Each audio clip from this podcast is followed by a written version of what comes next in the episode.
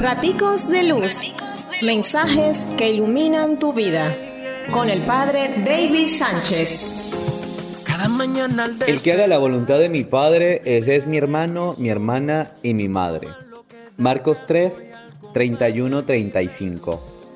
Porque la verdadera familia de Jesús de Nazaret va mucho más allá de consanguinidad.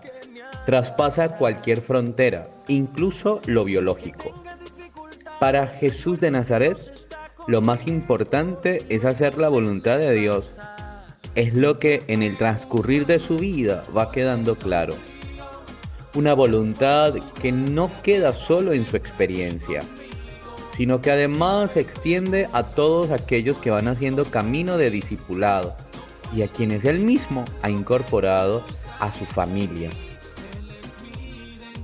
Cuando aprendemos a vivir la voluntad de Dios, desaparecen las diferencias y las distancias, porque el querer de Dios es que seamos una familia, que seamos cercanos, que nos respetemos, que nos ayudemos, que nos amemos, que aprendamos a caminar juntos.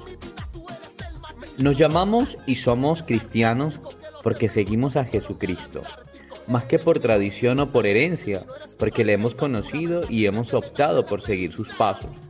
Por eso nos juntamos a aprender de Él. Nos sentimos y somos su familia.